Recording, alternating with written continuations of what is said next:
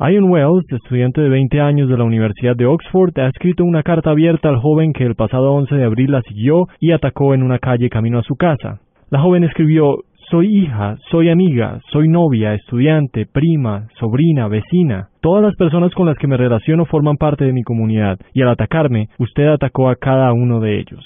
La carta fue publicada en un periódico universitario del Reino Unido bajo la premisa de que víctimas de asalto sexual compartan sus pensamientos al respecto con el hashtag numeral not guilty, no soy culpable, en Twitter y en Facebook. De acuerdo con el medio, la campaña busca convenir un fuerte sentido de comunidad, superando las caracterizaciones equivocadas sobre las víctimas de abuso sexual. Ion Wells, quien es además activista de derechos humanos, asegura que se debe abolir la visión de que las mujeres se ponen a sí mismas en situaciones que favorecen el asalto sexual. Esta es una pelea que usted no ganará, escribió Wells en la carta. El hashtag numeral NotGuilty encontró gran acogida entre los usuarios de Twitter, tanta que la estudiante se declaró abrumada por el impulso que ha alcanzado la iniciativa. Julián Urbina, Blue Radio.